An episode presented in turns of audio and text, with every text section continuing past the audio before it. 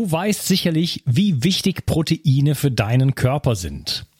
Dein Körper braucht sie, um Muskelzellen, Hormone und andere Botenstoffe herzustellen. Als Transportproteine spielen sie auch eine wichtige Rolle bei der Entgiftung. Speziell jüngere und auch ältere Menschen sowie Kranke haben oft einen erhöhten Bedarf an Proteinen. Proteine bestehen aus den kleinsten Bausteinen, den Aminosäuren. Die beste Bioverfügbarkeit bekommst du, indem du deinem Körper alle essentiellen Aminosäuren direkt zuführst, aus denen dein Körper alle Proteine bauen kann. Das sympathische Berliner Startup Brain Effect hat nun ein perfekt abgestimmtes Aminosäurenprofil in ein praktisches Getränk gepackt. Also keine Pillen mehr, sondern einfach ein praktischer Drink für jeden Tag. Complete Aminos deckt den Bedarf aller essentiellen Aminosäuren ab, so wie die Weltgesundheitsorganisation es empfiehlt. Perfekt für alle, die zu wenig Protein über die normale Ernährung aufnehmen oder einen erhöhten Bedarf aufgrund intensiver sportlicher Betätigung haben. Complete Aminos ist der perfekte Begleiter für ein gutes Training. Auch Veganern empfehle ich die kompletten Aminosäuren bereits seit langer Zeit.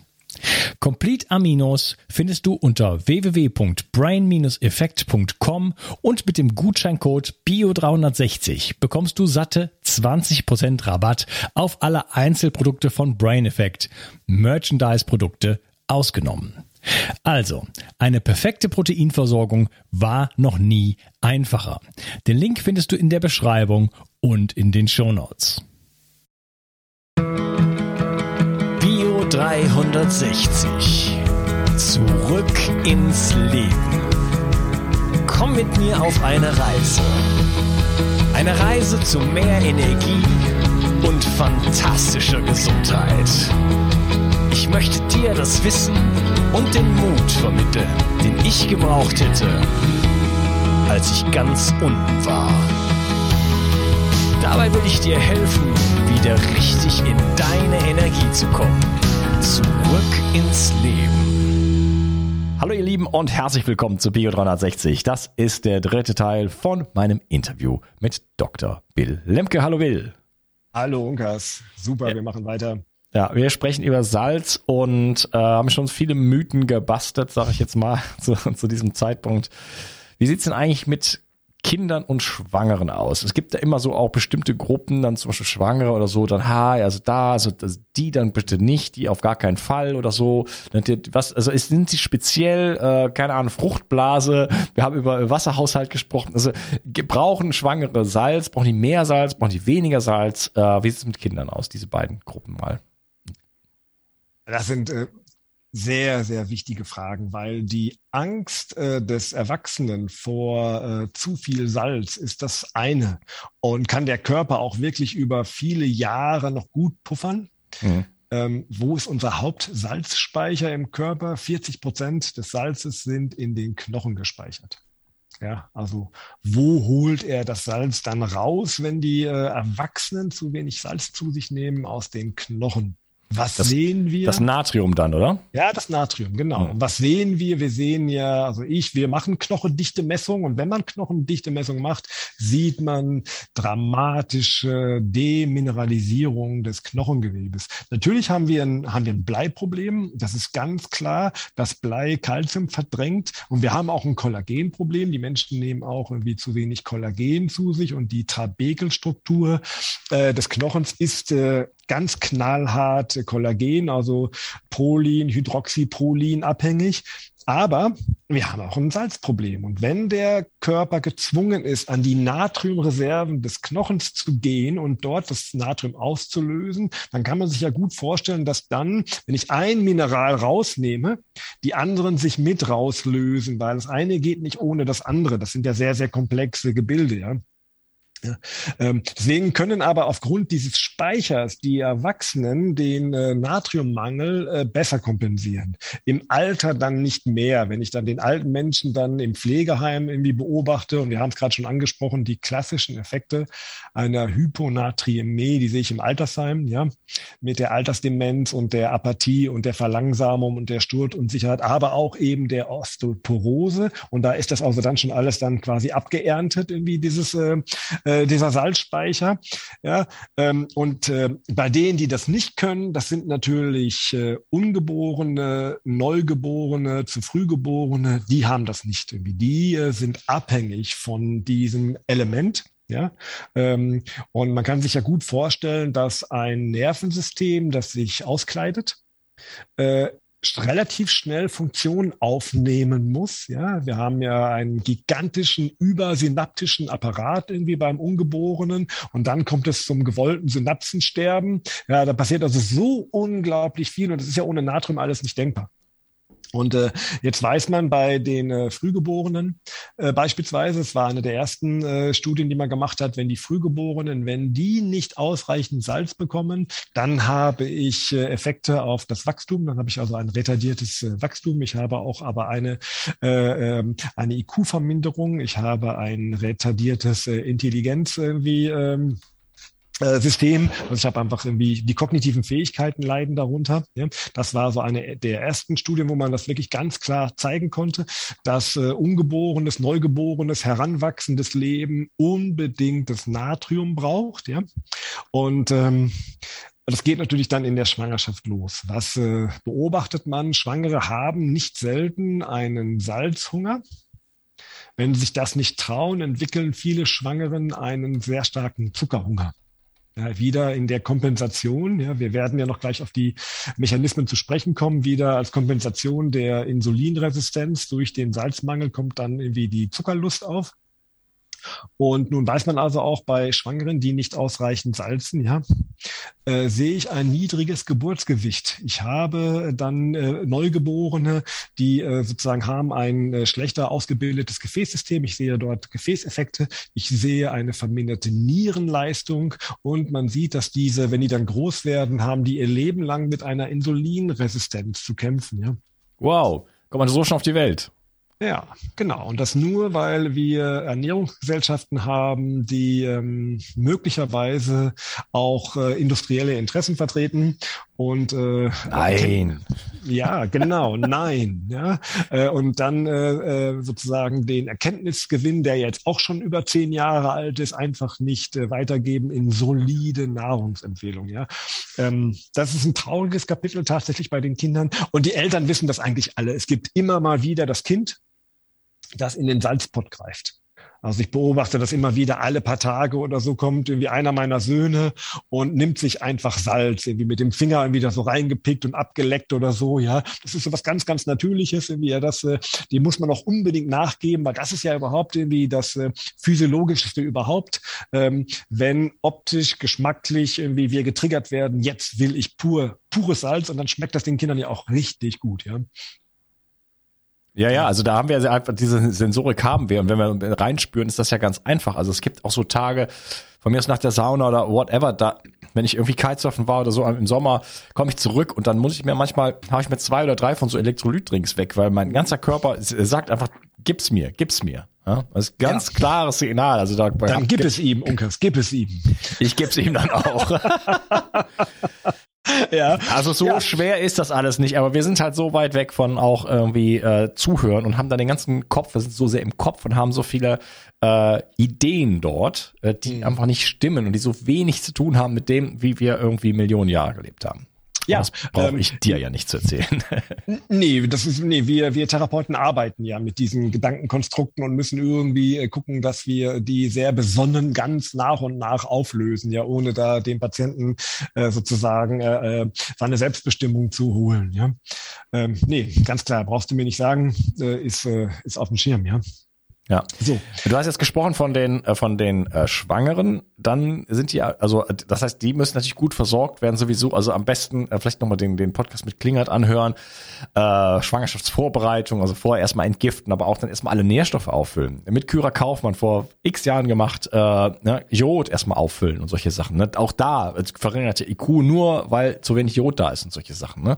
Also erstmal entgiften, Ferritin, komplett auffüllen, ja. selber also an Start kommen, also das was man sich sowieso hier gönnen sollte als Bio 360 Hörer oder Hörerin, äh, dann in Vorbereitung für, für ein Kind und zu sagen, hey, dem Kind gebe ich alles und äh, nehme dann natürlich in der Schwangerschaft auch noch alles weiter zu mir. Und dann kommt ja die Stillzeit und äh, auch da kriegt ja das, das Kind, wenn es denn vernünftig gestillt wird, äh, lang, längere Zeitraum und auch erstmal am Anfang ausschließlich, kommt ja auch die gesamte Nahrungsbandbreite sozusagen über die Muttermilch. Und auch da muss ja dann Salz drin sein. So ist es, genau. Ja, ähm, es ist ja schon irgendwie paradox, wie in der ähm, in dieser Hightech-Fruchtbarkeitsmedizin. Äh, das ist ja eine sehr, sehr äh, kostspielige Nische irgendwie dann in der Gynäkologie. Da wird so viel Geld ausgegeben für ähm, Implantationstechniken. Das ist Hightech pur. Ja, äh, die hormonelle Stimulation, irgendwie dann äh, das, äh, der Versuch, irgendwie ein, eine Ei, äh, Ei zu, einzunisten. Und warum man da nicht hergeht und dann vorher sagt, wenn wir das schon so technisiert sehen, den Uterus sozusagen hier, äh, ja, irgendwie so ganz komplex isoliert. Äh, ja, warum nicht dann auch vorher diese ganzen Parameter ganz technisch abarbeiten, so wie du es gerade gesagt hast? Irgendwie, warum gucke ich nicht irgendwie nach dem Eisen, irgendwie nach dem Jod? Ja, warum gucke ich nicht nach den Schwermetallen? Ja, und nach den Mineralen, nach Selen, Zink etc. etc. etc. Ja, und sozusagen sehe das ganz technisch und bringe einfach hier einen Organismus in ein Optimum. Wenn ich schon so viel Geld ausgebe und so technisiert äh, dann in die Fruchtbarkeit einsteige. Ja. Okay, jetzt habe ich gedacht, du redest noch weiter. Genau, also. nee, wir, können ja mal irgendwie, äh, vielleicht jetzt irgendwie mal überschwenken, äh, warum was passiert beim Salzmangel auf hormoneller Ebene. Wir haben ja die Insulinresistenz jetzt schon ein paar Mal erwähnt, weil dann versteht man auch viel besser die Nebenwirkung äh, des äh, Salzverzichts oder des Salzmangels. Ja, gerne. Erklär mal, warum das überhaupt zum, also du hast gesagt, okay, der, derjenige, der kein Salz hat, der ist dann mehr Zucker, aber ist das das Einzige oder wie kommt es dann zum Insulinmangel, zur Insulinresistenz? Ähm, wie arbeitet die Niere? Was äh, ist das für ein Organ? Ähm, die Niere ist ja schon sehr, sehr alt und so wie wir sie im Körper haben, gibt es sie auch schon bei den Meerestieren, ja, nur halt in viel, viel kleinerer Form. Die Niere ist ein Organ, äh, die eigentlich aus einer Salzlake entstammt. Also eigentlich ein Organ, durch das Salz äh, so durchrauscht. Und das Prinzip der Niere ist eigentlich irgendwie äh, wunderbar einfach. Sie filtert das Blut gnadenlos. Sie schmeißt alles raus aus dem Blut, was man sich vorstellen kann.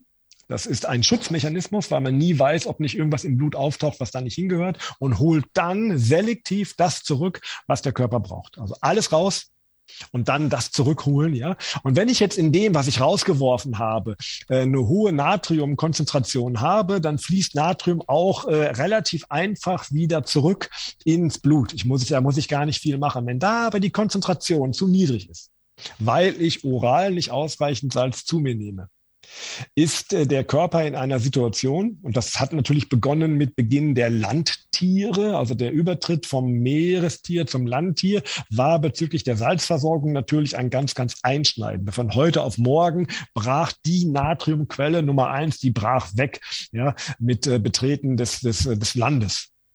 Und äh, das äh, Überleben der ersten Landlebewesen konnte nur gesichert werden durch evolutionäre Anpassung. Es musste also ein System gefunden werden, was jetzt die Niere befähigt, trotz niedriger Natriumkonzentration in dem Primärfiltrat ja ausreichend Natrium wieder ins Blut zurückzuholen.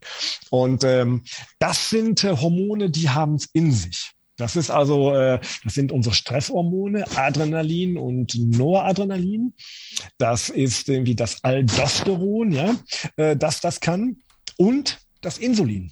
Das Insulin gehört auch zu den vier Hormonen, die in der Lage sind, quasi äh, die Refilterung des äh, Salzes irgendwie zu aktivieren. Und dann kann ich mir also vorstellen, wenn ich gezwungen werde, wenn wir jetzt beim Insulin mal bleiben, wenn ich jetzt äh, die Bauchspeicheldrüse zwinge, viel Insulin auszuschütten, um die Niere zu befähigen, Salz zurückzuhalten, viel Insulin im Kreislauf, gleich immer die Reaktion der Muskulatur, die lautet immer gleich Insulinresistenz. Also ich erhöhe mein Insulin unnatürlicherweise durch einen Salzmangel. Und äh, wenn Zellen resistent werden gegenüber Insulin, dann kommt der Heißhunger auf Zucker. Okay, also wenn ich zu viel Insulin ausschütte, dann äh, oder also wenn ich viel Insulin ausschütte, dann bringe ich die Niere dazu, äh, das Salz wieder zurückzufiltern. Genau, genau. Das, das heißt, wenn ich, wenn ich, wenn ich da so wenig Salz habe, dann zwinge ich sozusagen die Bauchspeicheldrüse dazu, mehr Insulin ja, eigentlich ist es so, noch genauer ist es so, dass eigentlich irgendwie die Insulin die Niere befähigt, irgendwie äh, quasi gar nicht so viel Salz rauszulassen. Das ist, glaube ich, also der eigentliche Mechanismus irgendwie. Ja, das, das, äh, der Effekt ist das gleiche. Ich habe dann in dem, was die Niere wirklich filtert, habe ich wieder mehr Natrium durch eine Insulinstimulation. Das ist ja auch die Magie, äh, wenn dann die Patienten mit einem Bluthochdruck, wenn die dann in die Low-Carb-Ernährung gebracht werden, ist ja eins der ersten Medikamente, die ich absetzen kann. Bei mindestens 50 Prozent aller Patienten innerhalb der ersten vier Wochen sind die Bluthochdruckmedikamente. Also sobald der Insulin Level fällt und die Niere nicht mehr gehemmt wird durch das Insulin, ja, äh, brauche ich in der Regel weniger oder keine, Insel, äh, keine Hochdruckmedikation mehr. Okay, spannend. Also, ja, total spannend. Also das wäre jetzt der hormonelle Effekt Nummer eins, irgendwie, den wir haben durchs Insulin. Ja, den Effekt mit der Osteoporose, den hatte ich gerade schon erläutert. Dann gehen wir auf die anderen hormonellen Effekte ein. Wir haben also jetzt Noradrenalin und Adrenalin. Das sind Stresshormone. Das heißt, ich äh, bringe meinen Körper in einen Stressmodus. Und wie hoch steigen die an? Da gibt es also ein paar ähm, schöne Cochrane-Reviews, die habe ich in meinem Vortrag da äh, bei der AMM, habe ich die auch gezeigt. Und da differieren die Arbeiten irgendwo zwischen 100 und 400-prozentiger Steigerung der Ausschüttung dieser Hormone. Und nur schon eine leichte Triggerung. Meine, wir sind ja eh äh, als Industriezeitbewohner oft in einem Triggermodus, was Stresshormone angeht anbelangt. Und wenn ich dann auch da noch einen Stimulus setze und dann äh, ja äh, äh, diese Hormone freizusetzen, dann brenne ich natürlich damit irgendwie meine Nebenniere gnadenlos runter. Und dann kommt zuletzt, und das ist ja eigentlich der, das destruktivste, was es gibt, äh, das ist eigentlich das Aldosteron. Ja, das Aldosteron steht ganz am Ende quasi äh, der äh, Renin-Angiotensin-Aldosteron-Achse. Das ist ein ganz komplexer, total interessanter äh, hormoneller Regelkreislauf, der auf Druckverlust und Natriumverlust reagiert und dann äh, am Ende dieser Kette steht das Aldosteron und Aldosteroneffekte sind bekannt. Ja, chronisches Entzündungsgeschehen durch das Aldosteron, auch getriggert durch das Insulin. Eine Niereninsuffizienz. Aldosteron kann die Nieren insuffizient machen. Das heißt, meine Filtrationsleistung geht runter. Sehe ich, äh, sehen wir auch relativ gut, dass die Nierenleistung wieder besser wird, wenn ich zum Beispiel in die Low-Carb-Ernährung gehe, ja, ähm, weniger Insulin, Low-Carb gut mit Salz versorge, dann weniger Aldosteron und dann äh, sieht man oft, dass so eine GFR wieder anspringt, ja. Aldosteron selbst ist auch verantwortlich für die Osteoporose. Ja? Äh, Klappenfibrosen durch Aldosteron sind bekannt. Und das, und jetzt wird es halt irgendwie dann auch wirklich, dann wirklich aberwitzig, ein schwer einstellbarer Hypertonus ist oder kann eine Folge sein einer Hyperaldosteronemie. Das heißt, irgendwie mein Salzverzicht kann letztendlich münden in einem schwer einstellbaren Bluthochdruck und das kennen viele Internisten, auch viele Patienten und dann wird das x-te Mittel dazugenommen, dann sind die hinter bei einer drei, vier, fünf, sechsfach Kombination an Antihypertensiva. Ja, und möglicherweise ist es ein Salzmangel, der das Ganze mit verursacht. Ja. Mhm. Ähm, Aldosteron schmeißt Kalium raus. Ich verliere also dann mein, mein Kalium. Dann habe ich eine Hypokalämie. Da hängt dann nochmal was ganz anderes dran, was äh, Herzrhythmik anbelangt und äh, Zellversorgung mit äh, Flüssigkeit, weil während das Natrium äh, dafür verantwortlich ist, dass ich im Gefäß und im Extrazellulärraum mein Wasser habe, ist Kalium einer der Haupttrigger, dass ich intrazellulär mein Wasser habe, was ja genauso wichtig ist.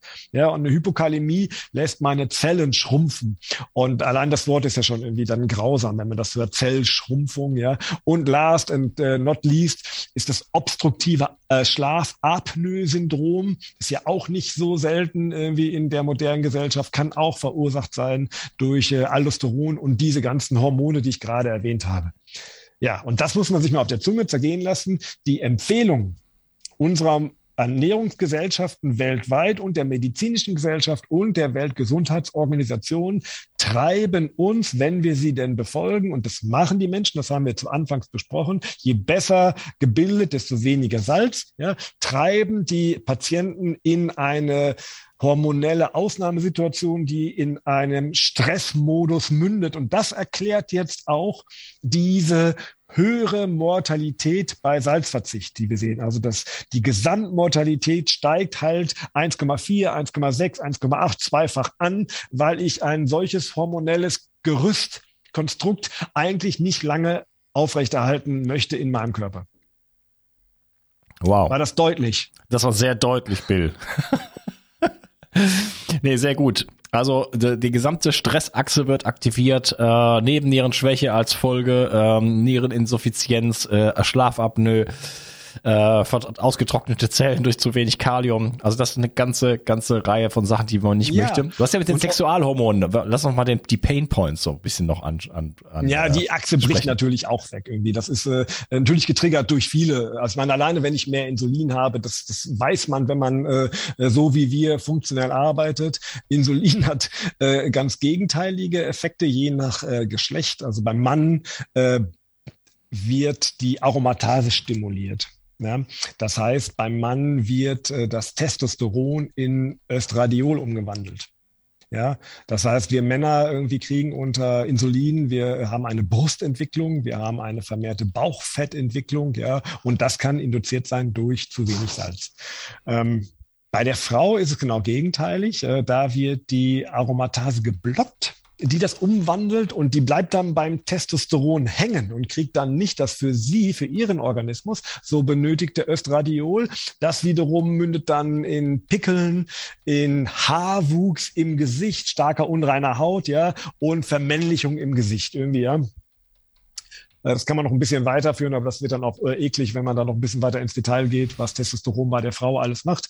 Das erwähnen wir jetzt, indem man nicht weiter im Detail. Es sind auf jeden Fall keine natürlichen Stimuli, ja. Und ähm, das alleine kann durch Salzverzicht oder durch zu wenig Salz äh, äh, kann dann die Sexualhormonachse so zusammenbrechen. Ja. Mhm. Okay. Hat man dann auch weniger Lust auf Sex oder ähm, bei Salzmangel? äh, ja, das kann, kann darin münden, ja. Ähm, weil ohne Östradiol äh, bei der Frau und mit wenig Testosteron beim Mann, äh, dann kann man sich gut ausmalen, wie das dann möglicherweise dann äh, mündet irgendwie in der, in der Lust aufs Leben und äh, auf, auf Sex. Ja, okay. Ja. Und vielleicht noch als letztes Thema so äh, Müdigkeit, überhaupt Energie. Ja, das sieht man bei den alten ja. Ne? Die, äh, die sind vermehrt müde bei Salzmangel, die werden richtig, richtig schlapp, irgendwie die Energie geht in den Keller. Aber das ist ja ein Gesamtkonstrukt. Ja, ist natürlich klar, wenn ich Stresshormonachse aktiviere, wenn ich äh, sozusagen über Insulin diese ganzen Effekte habe, wenn ich meine Sexualhormone runterfahre, wenn ich meine Nebenniere ausbrenne, ja, wenn meine Nerven keine gute äh, Weiterleitung haben, das nennt man dann tatsächlich Müdigkeit. Das kann also ein Grund sein für Müdigkeit. Wenn ich einen Schlafapnoe habe, dann schlafe ich schlecht, dann bin ich noch müder tagsüber, etc., etc., etc. Ja. ja, also vielleicht, vielleicht ist es schon so einfach oder das ist vielleicht auch nur ein Element, aber da einfach mal schauen, wie sieht mein Salzkonsum aus. Ja. Ähm, und ja. ich habe das in meinem Vortrag, habe ich das ja gezeigt. Das ist ja, man, man glaubt das ja gar nicht. Ja, äh, also da hat man ja bei Diabetikern, insulinresistenten Diabetikern, den hat man jetzt viermal am Tag zwei Gramm Salz gegeben. Ja, reines Kochsalz. Da sind wir noch gar nicht hier bei, bei irgendwelchen fancy äh, Salzadditiver, sondern wirklich beim reinen, äh, äh, mit Riesenhilfe irgendwie äh, industriell gefertigten Kochsalz. Viermal zwei Gramm und die Insulinresistent ging signifikant runter.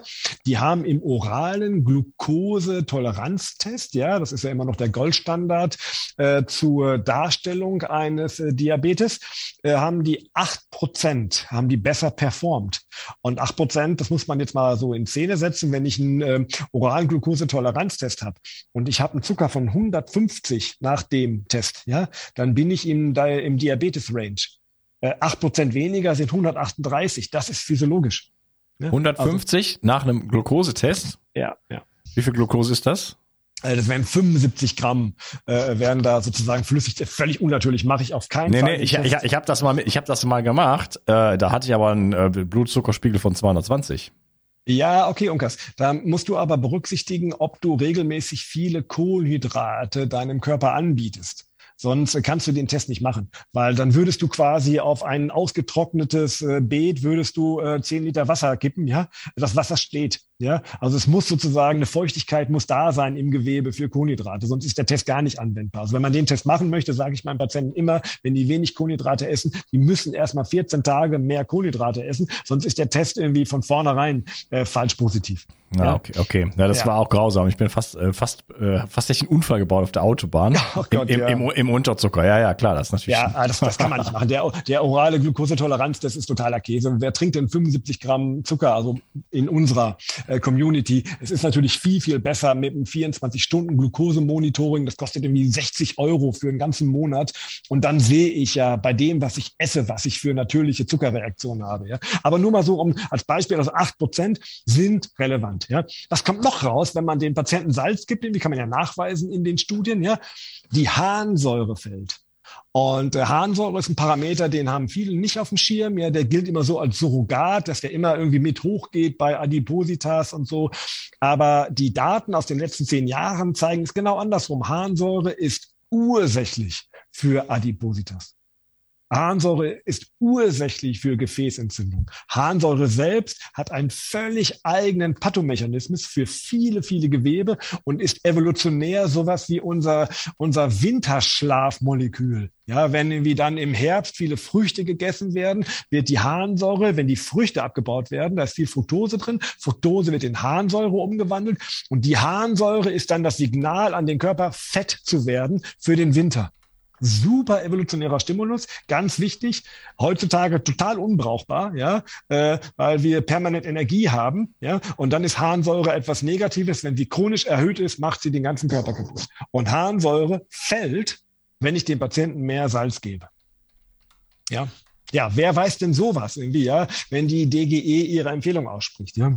Ja, mega. Ja. ja, vielleicht zum Abschluss, äh, du hast eben schon gesagt, da gibt's so fancy Stuff, Kochsalz. Äh, gibt's da, aus, weiß nicht, wie tief du da im Thema bist, aber da gibt's ja verschiedenste Dinge, einfach, äh, also raffiniertes Salz äh, mit oder ohne Zusätze, Jod und Fluorid wären da zur Diskussion.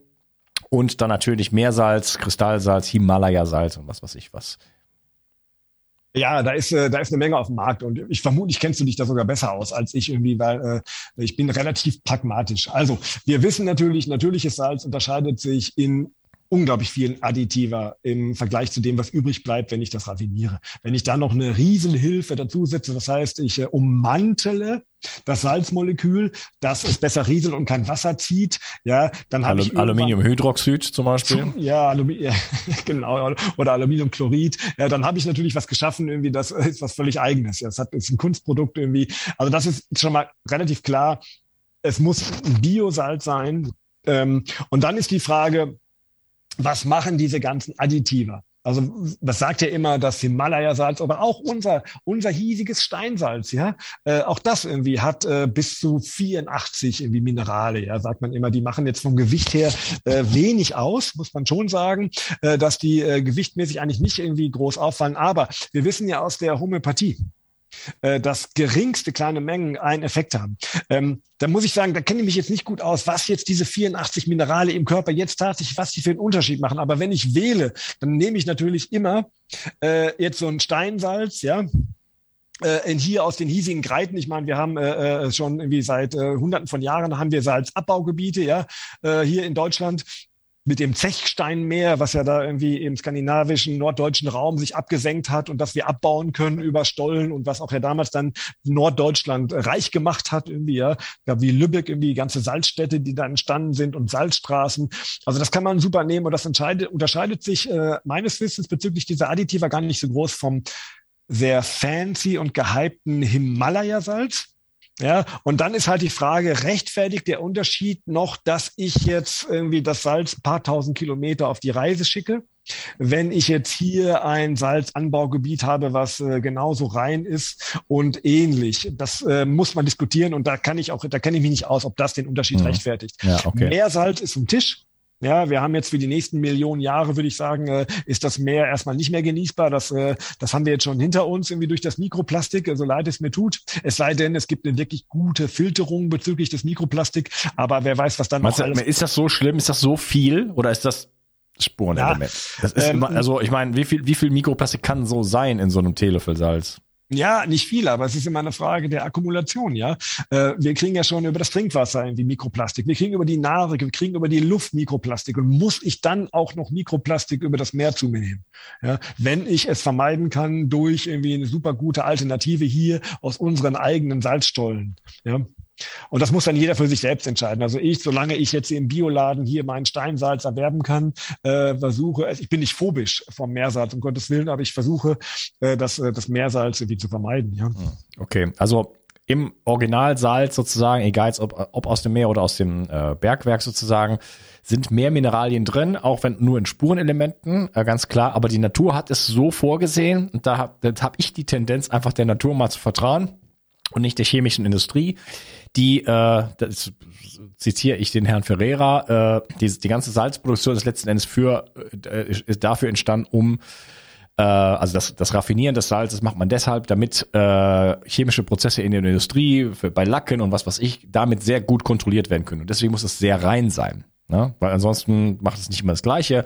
Und deswegen hat man das raffiniert und das, der Abfall sozusagen davon, so die letzten drei Prozent, die werden dann halt eben als als Kochsalz verkauft und weil ja da nichts mehr drin ist, tut man dann auch noch, noch Sachen rein wie Fluorid war was äh, ein äh, Nervengift ist, das wollen wir sowieso schon mal nicht. Äh, und dann halt Jod, weil äh, halt Jodmangelgebiet ist und so weiter. Also da einfach dem, dem natürlichen Salz trauen und äh, ich habe da auch meine Bedenken, was das Meersalz angeht, so lecker das auch ist. Ähm, mhm. Und hier Fleur de Sel und so weiter in, in Frankreich und so. Gelegentlich mache ich das mal. Ich beiß mir auch keinen Zacken aus der Krone, aber äh, wahrscheinlich ist es sinnvoller, da auf äh, ja, Meerwasser von vor ein paar Millionen Jahren zu setzen und das kommt dann halt aus der Erde. Was ist denn, äh, äh kennst du, hast du dich ein bisschen mal mit dem Canton-Wasser auseinandergesetzt? Quinton? Nee. Ah, okay, das ist, äh, es gab mal einen französischen Arzt, bin da jetzt nicht so mega im Thema, aber der hat äh, Leute unglaublich mit, äh, mit Meerwasser geheilt. Und da gibt's auch, du hast das, die Begriffe angesprochen, isotonisch und hypotonisch, glaube ich.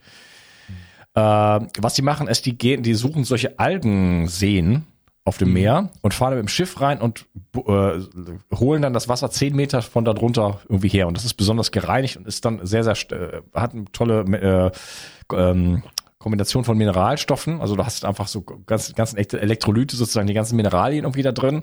Und das gibt's dann, die verkaufen das ziemlich teuer, muss man sagen.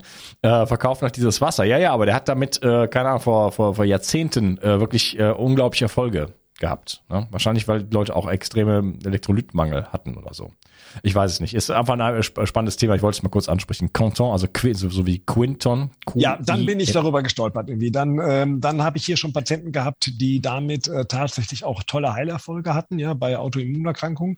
Äh, aber mehr weiß ich darüber nicht. Nur ich habe, wir haben ja ein sehr, sehr erlesenes Patientenklientel, unglaublich äh, gebildet bezüglich dieser Gesundheitsthemen und die bringen unglaublich viel mit und da kann man immer dann gegenseitig voneinander lernen. Und da bin ich dann äh, bei einer Patientin bin ich darüber gestolpert. Da habe ich das auch zum ersten Mal gehört die ist dann extra für eine solche Therapie nach Griechenland gefahren. Dort saß eine Griechin, die hat, die kannte, die hat quasi mit diesem Franzosen zusammengearbeitet, spricht auch fließend Französisch und hat dann dort diese Therapie angeboten. Ja. Ah, okay. Mhm. Ähm, ich hatte das damals, ähm, als ich so an dem Punkt war, wo ich meine chronische Müdigkeit überwunden habe, da habe ich tatsächlich mir drei Liter oder so davon gekauft für ein Schweinegeld. Ich hatte damals auch kein Geld. Äh, und ich glaube, das ist was, das eher was anderes war, aber es fällt mir gerade ein, dass ich tatsächlich zu dem Zeitpunkt, da bin ich dann noch irgendwie auf den Job gefahren, an den ich dann zum Glück dann auch machen konnte, weil ich mir das schon besser ging, ich hatte gefastet und so weiter, aber ich hatte tatsächlich dieses Canton-Wasser dabei. Drei Liter oder so. Im, Im Reisegepäck. Ja, ähm, mein Reisegepäck zu der Zeit sah sowieso ziemlich witzig aus. Also das, äh, da war kaum Wäsche drin, sondern nur irgendwelche Pülverchen. Sondern nur die wirklich wichtigen Dinge, ja? Ja, ja, unglaublich. Ja. Letzte Frage. Äh, Balance aus äh, Elektrolyte, Natrium, Kalium, Magnesium. Gibt es vielleicht noch andere, aber was sind vielleicht die wichtigsten? Äh, was, was kann man da tun oder wie, wie, wie kriegt man das so hin? Weil wenn man zum Beispiel ganz viel Kalium nimmt, dann kriegt man Herzinfarkt. Ja, das wird man oral auch äh, kaum schaffen, es sei denn, außer mit Medikamenten. Ja, sich oral mit Kalium überzudosieren ist gar nicht so einfach. Intravenös geht das relativ schnell. Oral ist es nicht so einfach. Da hat der Körper super Mechanismen, äh, das Kalium wieder auszuscheiden. Also orale Kaliumangst äh, habe ich nicht wirklich. Ähm, ja, wichtiges ja, Thema. Ich wollte nur darauf hinweisen, dass, mhm. dass da schon Verhältnisse sind und dass man da nicht ja, einfach so irgendwie rummachen sollte. Nee, so viel nee, hilft viel nee. und Also mit Elektrolyten äh, sowieso nicht irgendwie nur so rummachen, ja.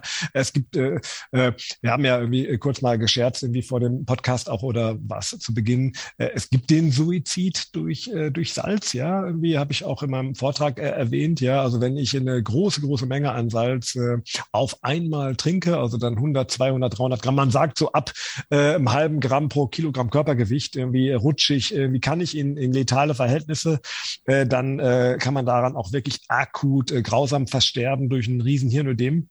Ähm, in den ja, grau, äh, grausam klingt natürlich jetzt nicht mehr so attraktiv. Ich dachte, wir machen jetzt hier mal Selbstmord. Äh, populär. Nee, es, kann, das ist, wird, glaube ich, es ist, glaube ich, kein schöner Tod. Also da gibt's glaube ich, irgendwie dann technisch wirklich, äh, also das, also es ist kein schöner Tod. Es kann äh, niemals. Es gibt diesen ganz dramatischen Fall hier in Deutschland, der ähm, wird immer auch in den juristischen Fakultäten wird er auch immer regelmäßig zitiert. Vierjähriges Mädchen wurde von der ähm, Stiefmutter gezwungen, ihren Salzpudding aufzuessen als Strafe, als Erziehungsmaßnahme, weil das Kind irgendwie den äh, verpanscht hat. Ja. Oh, Lala. Ja. Boah, krass. Ja, richtig krasse Geschichte, glaube ich, in Frankenthal, ja. Und äh, die kleine 15 Kilo soll die schwer gewesen sein, so steht das da in dem Jura-Bericht, hat dann über 30 Gramm äh, Salz zu sich nehmen müssen, ja. Oral, ja und ist dann müde geworden und dann komatös geworden und dann irgendwie daran verstorben. Also äh, mit Elektrolyten irgendwie nur so rummachen, das ist äh, sicherlich irgendwie keine gute Idee. Das sollte man schon irgendwie in einem äh, Mischungsverhältnis unterbringen. Es gibt ein paar gängige Mischungen äh, auf dem Markt, was ich meinen Patienten empfehle. Äh, man kann das gut selber machen. Man kann bei den gängigen Nahrungsergänzungsmittelherstellern, also mit äh, hoher Qualität, kann man Pulver kaufen. Und äh, also jetzt Salz muss man nicht kaufen, das hat man ja irgendwie dann ein gutes Salz zu Hause. Aber dann sage ich, äh, kauft euch Magnesiummalat, holt euch irgendwie äh, Kaliumcitrat, nehmt ähm, dann Salz und die Mischung, ja, dann kommt auch ein bisschen Limone reingepresst, irgendwie, dann mache ich das ein bisschen zuckrig, zuckrig, dann nehme ich dann meist Ribose als Empfehlung, ja, und dann kommt jetzt drauf an, was habe ich jetzt für eine Alltagsbelastung? Bin ich Schreibtischstäter, schwitze wenig, äh, dann äh, würde ich tatsächlich sehr viel Kalium nehmen im Verhältnis zu Natrium. Ja, also dann würde ich so ähm, 70 Prozent des Natriums, das ich nehme, dann würde ich dann auch noch in Kalium dazu nehmen. Ja, das wäre so. Äh, und Magnesium lasse ich pro Liter immer ungefähr so bei äh, bei äh, drei bis 400 Milligramm äh, dann in dem äh, in dieser Mischung. Und Kalium ist dann und, und Natrium dann immer im Verhältnis schwitzig. Wenn ich schwitze, dann würde ich das äh, Natrium hochziehen im Verhältnis zum Kalium. Dann würde ich also dann sagen, das kann dann schon zwei zu eins oder drei zu eins Natrium zu Kalium sein. Es kann auch vier zu eins sein, wenn ich stark schwitze, weil dann steht der Kaliumgedanke im Vordergrund. Wenn ich nicht stark schwitze, ist dieser der Natriumgedanke. Mit der Natriumgehalt im Vordergrund. Wenn ich nicht stark schwitze, ist es das Kalium, das gerne vergessen wird. Auch wieder abhängig, was bin ich für ein Ernährungstyp. Wenn ich ganz viel Gemüse, Obst etc. etc. esse, dann habe ich auch schon viel Kalium in der Ernährung. Das darf man nicht vergessen. Dann ist auch oft eher Natriummangel vorherrschend, weil Gemüse nicht ausreichend gesalzt wird. Ähm, aber wenn ich so eine Mischung mache, dann würde ich so machen. Bei starken Schwitzen, äh, Verhältnis drei bis zu vier zu eins Natrium zu Kalium. Wenn ich nicht schwitze, würde ich so 70 Prozent des Natriums, das ich da rein tue, auf einen Liter zum Beispiel eins bis zwei Gramm Natrium und dann würde ich 70 Prozent davon Kalium dazu nehmen. Okay, super. Also da ja. sich einen Drink daraus basteln einfach und äh, vielleicht über den Tag verteilt trinken oder nach dem Sport oder nach oder vor der Sauna. Genau, und dann wie ganz zu Anfangs, wenn ich dann so eine nächtliche Toilettenproblematik habe und es ist nicht irgendwie eine Prostata oder es ist nicht eine neurogene Blase, ja, und es sind keine Beinödeme, äh, dann kann ich das irgendwie gut probieren. Aber auch bei Beinödem, wenn ich älter werde und die Patienten haben Beinödeme, ja, warum ist das Wasser nicht mehr im Kreislauf, in der, in der Gefäßsäule? Ist es nur, weil das Herz insuffizient wird und sich dann das Wasser vor der Lunge oder vor dem Herzen staut? Oder fehlen die Proteine? Und das Natrium, um das Wasser zu binden im Gefäß. Ja, und da muss, das muss ich immer mit dran denken. Das wird bei den alten Leuten leider nicht berücksichtigt, irgendwie, dass sie alle einen Proteinmangel haben und äh, der große Teil auch einen Natriummangel. Ja, okay. Ähm, da komme ich demnächst mit Lösungen. Vielleicht für die Elektrolyte auch.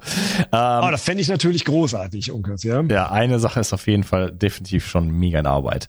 Ähm, das heißt, ähm, nehmt euch doch mal 56 Gramm Salz und tut die einfach irgendwie in ein Gefäß und, und benutzt die in einer, in einer Woche. Und einfach schaut mal, wie viel ihr so benutzt. Einfach nicht jetzt mehr als sonst, einfach so, wie es sonst macht und dann schaut mal, wie viel davon übrig ist. Ne? Und dann könnt ihr euch das wieder auf, durch, durchrechnen. Ne? Also wenn wir gesagt haben, acht Gramm ungefähr ist jetzt einfach ja nur so ein Richtwert, aber einfach mal, um mal so eine Idee zu haben. Also mhm. es geht mir nicht darum, äh, acht Gramm zu nehmen, sondern es geht mir darum, zu sagen, wie viel nehme ich denn? Und wenn ich bei einem halben Gramm rauskomme, dann weiß ich, ich bin da irgendwie nicht so ganz im richtigen Bereich, oder? Ja, genau. Es sei denn, äh, ich habe, äh, ich esse in der Kantine äh, ich kaufe mir irgendwie äh, Fertigwurst oder so, dann habe ich da oder ich esse Brot vom Bäcker. Das, das äh, Bäckerbrot hat gigantisch viel Salz, ja. Ja, das ist natürlich schwer ein, extrem schwer einzuschätzen, ne? Genau, ne? Und deswegen äh, muss man das immer noch ein bisschen auf dem Schirm haben. Wenn ich alles selber mache, dann äh, gilt da eine Rechnung. Ansonsten muss ich immer so ein bisschen, kann ich auch mal ein bisschen, äh, es gibt ja dann auch die eine oder andere Nahrungs-App, so hier mal FitnessPal oder so. Und die sind schon ganz gut im Abschätzen des, des Natriums und des Salzes, das man da zu sich nimmt. Aber ich habe immer noch zu allerletzt die wichtigste Aussage, keine Angst zu haben vor zu viel Salz und auf Parameter zu achten wie ähm, Salzgehalt auf der Haut, Urinfarbe, Hautturgor, steht die Haut oder nicht, ja. Äh, das sind, glaube ich, irgendwie, da kann man, da kommt man schon sehr weit mit. Ja. Super. Also, ich denke, wir haben gelernt, äh, Salz ist wichtig für den Körper. Es ist was ganz Natürliches. Äh, der Körper braucht es ungefähr gefühlt an jeder Stelle. Ja? Also in, vor allen Dingen was, also auf Zellniveau, auf Nervenniveau, Muskelniveau. Der ganze Körper ist davon betroffen. Hormone haben wir angesprochen, äh, Insulinresistenz haben wir angesprochen, äh, Osteoporose. Also da, da war ja kaum noch irgendwas übrig. Äh, das ist auch kein Wunder, wenn wir überall diese ganze Konzentration oder diese ganzen Elektrolyte halt haben, weil unser Körper ist ein Spannungswesen. Äh, Hast du schön gesagt, ja. Ja, genau. Ein Schwingungs- und Spannungswesen. Ne? Und deswegen, äh, da, da braucht es einfach ein bisschen, wir brauchen einfach nicht nur die Leitung, wir brauchen auch den, den, den, den ja, das Leitende sozusagen. Ne? Also wir brauchen einfach diese Salze. Und äh, das war immer normal und immer da und jetzt werden sie verteufelt. Also ähm, damit muss Schluss sein. Ich hoffe, wir beide haben einen schönen Beitrag dazu geleistet. Ich danke dir vielmals für deine Zeit und deine, deine Arbeit. Ja, ich danke dir irgendwie, dass du das Thema auf den Tisch bringst irgendwie, weil irgendwie das ist ja ganz schwer, äh, gegen diese institutionalisierten Organe da anzukämpfen. Da hat man ja gar keine Chance irgendwie, äh, weil die unsere Tröte ja gar nicht irgendwie so laut ist. Ja. Ja, ich wollte immer mal einen Blutdruck-Podcast machen. Im Grunde genommen haben wir den ja jetzt schon mitgemacht eigentlich. Der war ein bisschen dabei, ja. Fehlt vielleicht noch ein bisschen der Trainingsaspekt und so, aber das geht schon in die richtige Richtung. Blutdruck äh, zu behandeln ist erstmal im großen Prozent der Fälle wirklich keine Hexerei. Ne? Ja, okay. Vielleicht hast du Lust, das mal irgendwann zu machen, weil das ist so als, als Stichwort, äh, ne? das wird, glaube ich, für viele Leute, äh, das ist so was, was man gut weiterreichen kann auch. Wenn ja, du Lust hast. Können wir gerne machen. Das ist ein ganz spannendes Thema und ist ja auch wirklich äh, äh das, was äh, das Volkskrankheit äh, ja, ja. Äh, ja, Nummer eins in die. Ja. Mit dem Bluthochdruck beginnt ja meist das System zu entgleisen. Ja, genau. Und dann wird medikamentiert und dann kommen andere Folgen, hat es ja schon so ein bisschen angesprochen und dann geht's, ja, geht's so diese ganze Abwehrspirale. Los, ja, freue ich mich drauf. Dann sehen wir uns auf jeden Fall nochmal. Und ähm, wo kann man dich denn überhaupt finden? Ah ja, da stimmt, haben wir noch gar nicht drüber gesprochen. Ja, ähm, ja ähm, ich sitze hier in Bensheim. Wir sind hier, also es ist die Praxis von der Beatrix Schweiger, Dr. Beatrix Schweiger, eine gute Freundin und sehr geschätzte Kollegin von mir.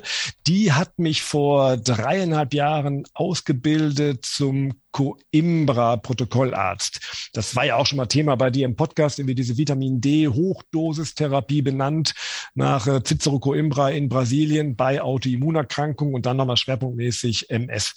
Und ähm, wir haben also jetzt mittlerweile zwei Standorte. Der ursprüngliche Standort ist dann in Waldkirch, den die Beatrix äh, mehr oder weniger dann führt, leitet. Und ich bin hier ihre Vertretung und Leitung für den Standort Bensheim. Und wir sind also eine von diesen Praxen. Du hast ja schon ganz viele Vertreter dieser Zunft bei dir gehabt, sei es Heilpraktiker oder Ärzte, die also probieren, diese ganzen Themen ganzheitlich anzugehen. Das heißt, wir haben jetzt hier neben der Ernährungsberatung äh, haben wir natürlich eine Infusionstherapie. Wir arbeiten auch als eine der wenigen Praxen in Deutschland mit äh, Wasserstoffperoxid. Äh, wir machen äh, eine Chelattherapie, wir machen eine Schwermetallbestimmung, wir machen auch das Höhentraining, das hast du ja auch mal angesprochen in deinem Podcast. Wir haben allerdings das äh, Konkurrenzprodukt aber die sind äh, tun sich glaube ich wenig. Also wir machen bieten Höhentraining an. Und äh, und das ist natürlich so einer der wirklich großen Schwerpunkte ist weil der Bedarf so groß ist ist die Autoimmuntherapie MS rheumatoide Erkrankungen mit der Vitamin D Hochdosis äh, Therapie nach Coimbra. Das äh, ist unsere Therapie. Hier zwei Standorte und ich äh, äh, bediene den hier in Bensheim bei Darmstadt und bei äh, Frankfurt, also in der Nähe von Darmstadt-Frankfurt. Okay. Du gibst mir Links, ich äh, werde das natürlich äh, unten reinpacken und äh, in Kürze erscheint eine Webseite. Wir wissen nicht ja, genau. Ja, es wird irgendwie, wir probieren es wirklich irgendwie äh, zu schaffen, dass wenn ihr diesen Podcast hört, möglicherweise schon unsere fancy äh, äh Webseite, die äh, sehr viel äh, Mühe, Arbeit, Geld gekostet hat, dann auch äh, hochgeladen wird. Da würde ich mich auf jeden Fall sehr darüber freuen, wenn dann endlich diese Webseite äh, das Welt, äh, das Licht der Welt erblickt. Ja. Für die Leute, die es ein äh, bisschen später hören, falls es noch nicht so der Fall sein sollte, dann schaut rein. Ich werde es auf jeden Fall nachliefern. Ne? Also es kommt dann auf jeden Fall in die Show Notes und bis dahin auf jeden Fall äh, den Link, den du mir gleich noch gibst. Und dann kann man dich auf jeden Fall schon mal finden. Ja, schön. Hat mir sehr viel Spaß gemacht, Bill. Unker ist großartig. Ja, fand ich auch. Und äh, ja, super spannendes Thema. Äh, allein schon von dieser Betrachtungsweise, das ganze Thema Salz gibt halt noch mal so viel mehr her, letzten Endes. Aber äh, dass wir diese Mythen jetzt erstmal so ein bisschen hier gesprengt haben, das war mir wirklich ein Bedürfnis. Ja, mir auch und deswegen habe ich auch irgendwie ganz begeistert Ja gesagt. Ja. Cool. Ich wünsche dir noch einen schönen Tag und äh, ein schönes, äh, wie war das, Elternabend? Elternabend, genau, in der Grundschule. okay. Tschüss, mach's gut. Danke, Lukas. Ciao. Nur wenige Menschen schlafen heute noch richtig gut und leiden oftmals unter Stress.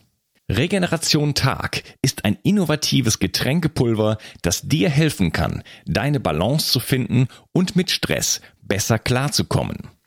So kannst du gelassener durchs Leben gehen und am Abend die Belastungen des Tages einfach besser loslassen. Zudem liefert dir Regeneration Tag bereits wichtige Baustoffe, die für einen guten Schlaf notwendig sind. Und so ganz nebenbei bekommst du auch noch Magnesium, Glycin und einiges mehr, was du vermutlich ohnehin aus vielerlei Gründen nehmen möchtest. Der Knüller ist, Regeneration Tag schmeckt richtig gut und enthält keinerlei Zucker, Farbstoffe oder andere Zusatzstoffe. Regeneration Nacht ist eine sensationelle Schlafformel, die das Einschlafen erleichtert und vor allem dafür sorgt, dass du besser durchschlafen kannst. Auch die Qualität deines Schlafes kannst du damit verbessern. So erlebst du längere Tiefschlafphasen und wachst einfach erholter auf. Für deine Gesundheit und dein Wohlbefinden ist ein guter Schlaf die beste Anlage, in die du investieren kannst. Alleine und besonders in Kombination mit Regeneration Tag bekommst du alles, was du für deine Erholung und einen guten Schlaf brauchst. Bio 360. Zurück ins Leben. Komm mit mir auf eine Reise. Eine Reise zu mehr Energie und fantastischer Gesundheit.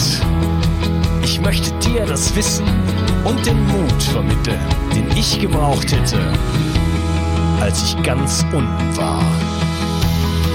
Dabei will ich dir helfen, wieder richtig in deine Energie zu kommen. Zurück ins Leben.